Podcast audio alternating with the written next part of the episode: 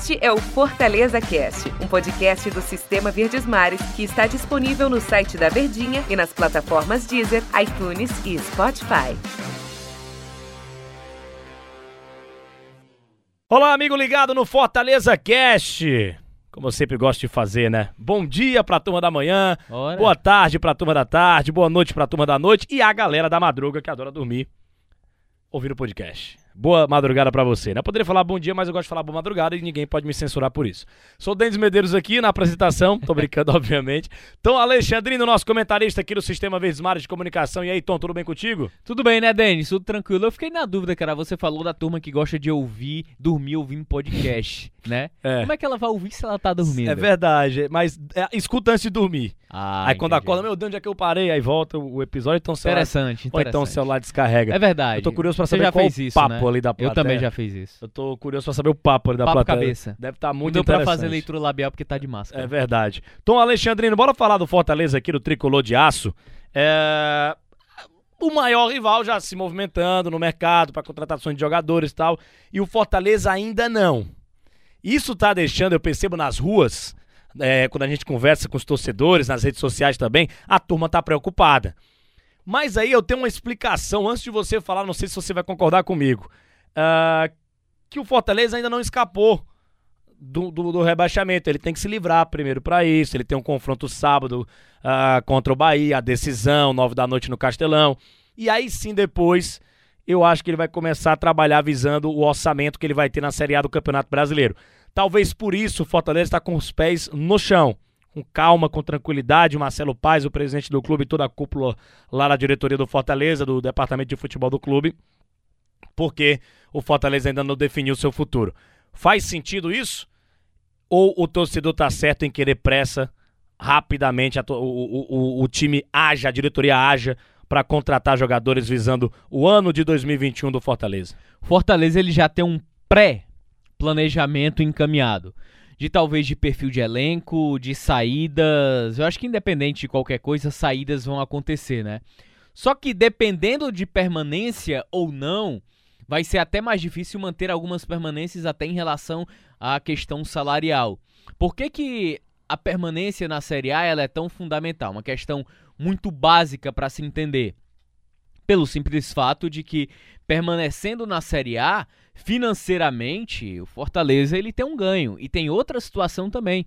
Quanto maior o seu posicionamento na tabela, melhor a premiação também que a Série A disponibiliza para a próxima temporada. Em 16º, escapa. Ele continua bem financeiramente. Só que em 15º a premiação já é diferente, então há um acréscimo ainda maior. Só que aí vem um outro baque, rebaixamento. As cotas caem vertiginosamente. E- Então todo aquele pré-planejamento de contas aprovadas pelo conselho deliberativo do clube, ela precisa ser recalculada para a temporada 2021. E outra, os quatro rebaixados não ganham nada, absolutamente nada. Houve uma reunião com a CBF antes, aliás, durante, né, quando retornou o calendário do futebol brasileiro, para dar uma premiação entre 2 milhões e 4 milhões para os quatro rebaixados, né?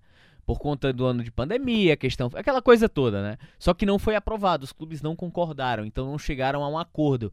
Então, quem é rebaixado não ganha nada, além do mais, tem uma queda vertiginosa das receitas. Por isso que o Fortaleza, ele não pode dar passos à frente na montagem do elenco. Já deve já tem um perfil traçado, naturalmente. Já tem uma ideia clara de time. O, o, o treinador ser o Enderson Moreira, até porque ele tem contrato até o final desse ano. Então é um cenário de que há um planejamento que só pode ser colocado em execução a partir do momento em que houver garantias e segurança. E para garantir isso, a gente já vai, nos próximos episódios, podemos traçar esse cenário, né? Fortaleza não de- pode depender até do, de uma derrota dos adversários para conseguir escapar. E aí sim, a partir já da próxima semana, tomara, né? A diretoria começa a, a agir dar uma resposta pro torcedor também que tá cobrando isso. É lógico que os caras estão trabalhando, é lógico que os caras estão com calma, pensando no elenco da temporada de 2021. Mas para isso precisa da permanência. É, e sem falar também da vaga na Sul-Americana que tá viva, hein? Fortaleza tá brigando com o esporte aí por essa vaga na Sul-Americana. Acho que vai até a última rodada nessa briga para tentar ir para esse bônus, né? Que seria algo poxa, para um time que passou tanto tempo na parte de baixo, conseguiu uma Sul-Americana nessa última vaga, 14 posição, vai ser um negócio fantástico pro time do Fortaleza. Mas pés no chão até pra gente também, né, Tom? Não, também, também não ficar tentando enganar o torcedor, porque o objetivo É. maior é a permanência, É, né? É rapaz. obviamente que grana, financeiro falando, financeiramente falando, vai ser legal demais essa 14 posição, mas vamos com calma, né? Primeiro objetivo é escapar, né, Tom? Não, é, é importante, isso é muito importante. Mas assim, Pra não empolgar ninguém. é, é algo que não passa pela minha cabeça. Eu acho que quando a gente faz análise, ou trabalha com análise, a gente não pode observar, querer entrar no céu à força sem antes querer caminhar. É, e eu vou dar um exemplo aqui muito proporcional. Se falava em pré-libertadores pro Ceará, o Ceará estando em décimo na Série A, com o Corinthians com jogo a menos, o Santos com jogo a menos, então eu me recuso a falar sobre esse tipo de coisa. E contra concorrentes fortíssimos, né? Acostumados a jogar a competição. Eu, eu, só, eu só volto a falar sobre esse assunto se realmente já tá lá dentro, dependendo só dele, pra garantir uma vaga. Aí sim, já é uma outra situação. Então, o cenário do Fortaleza é de fuga. E isso passa pelo jogo contra o Bahia. E esse jogo contra o Bahia, uma vitória, garante o Fortaleza na Série A. Renova o contrato do Fortaleza pro terceiro ano seguido de Série A do Campeonato Brasileiro. Renovando, aí sim, o clube pode colocar em prática o planejamento e também algumas sondagens que o Fortaleza já fez no mercado. É, falando em sondagens do mercado, a gente tem dois nomes aí, né? O Lucas Crispim, jogador do Guarani, é, 26 anos de idade, é meia. E tem o Neilton, atacante o Neilton, que parece o Neymar, cara. 27 anos. Rapaz, agora tem uma coisa com o Neilton que eu tô É pensando. o sósia sem grife. É o sósia sem grife. Tô pensando uma coisa aqui do Neilton. Aonde o Neilton jogou, o time dele foi rebaixado, ó. Fala, Pedro. Pelo menos nos últimos anos, né? o Vitória e agora o Coritiba. Então não vem não, Neilton. Se for tivesse. Lógico que eu tô brincando, né? Tomara que o Neilton ache o seu futebol aqui no time ah, do Fortaleza. Mas tá aí esses dois nomes, nomes interessantes, Tom. O que, é que a gente pode esperar do, do Crispim? Parece nome de. de não, não vou falar não. E também de. Da, da turma do sertão, Crispim. Chama ali o Crispim. E também o, o Neilton.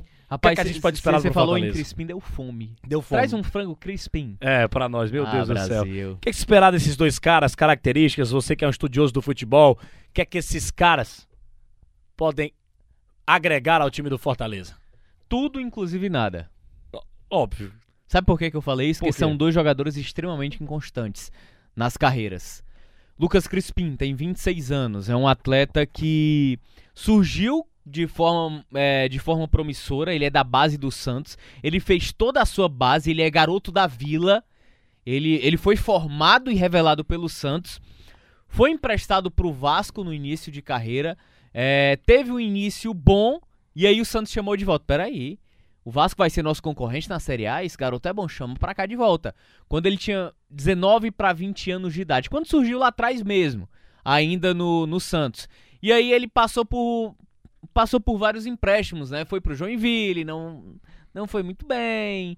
Atlético Goianiense, Ituano, jogou bem no Campeonato Paulista, o Santos chama de volta. Então ele viveu essa cena. Quando era emprestado ia bem, chama de volta, vamos aproveitar o garoto, mas ele não consegue render. De fato, ele vem rendendo nos dois últimos anos. Foi bem no São Bento, na campanha de rebaixamento do São Bento ano passado na Série B para a Série C, e foi muito bem no Guarani esse ano. Mas é um jogador inconstante, não dá para saber. Até para o torcedor entender, ele é um jogador de velocidade. Ele pode atuar como ponta ou como meia, como o Romarinho faz. Não é um jogador de criatividade. Mas é um jogador que é muito semelhante às características do Romarinho. É um jogador de habilidade e velocidade. E o Neilton a gente já conhece, né? A gente até brincou aqui, é um sósia fake do Neymar. Tem talento? Tem. Surgiu muito bem no Santos. Inclusive, ele é da geração do Lucas Crispim. Eles são da mesma base de formação. Os dois jogaram juntos. Eram as duas grandes promessas da base do Santos. Lucas Crispim e Neilton. Era a dupla de garotos da Vila. Só que o Neilton teve mais chances na equipe de cima, né, do Santos, eh, correspondeu mais, só que é um cara muito inconstante também. Ele só teve dois grandes bons momentos, dois bons momentos na carreira, se a gente pode colocar assim, né? Foi no Botafogo e no Vitória. Não foi bem no Inter, não foi bem no Santos, não foi bem no Cruzeiro e não tá indo bem no Coritiba. Então, são dois atletas que são peças de qualidade que os dois têm talento. Resta saber qual jogador viria para atuar no Fortaleza em caso de confirmação de contratação. É o Lucas Crispim que joga bola? Das duas últimas temporadas? Ou lá atrás, quando surgiu no Vasco? Ou é o, ne é o Neilton do Vitória? É o Neilton do Botafogo? Ou são as duas peças que foram apagadas em uma boa parte da carreira? Vamos Difícil. aguardar, hein? Vamos Por, aguardar. por isso que eu falei, eles podem fazer tudo como podem fazer nada. Tom, do nosso tempo aqui, valeu, grande abraço, hein? Valeu, Denis. Grande abraço, hein, cara. Valeu, torcida do Fortaleza. Até a próxima edição aqui do Fortaleza Cast. Este é o Fortaleza Cast, um podcast do Sistema Verdes Mares que está disponível no site da Verdinha e nas plataformas Deezer, iTunes e Spotify.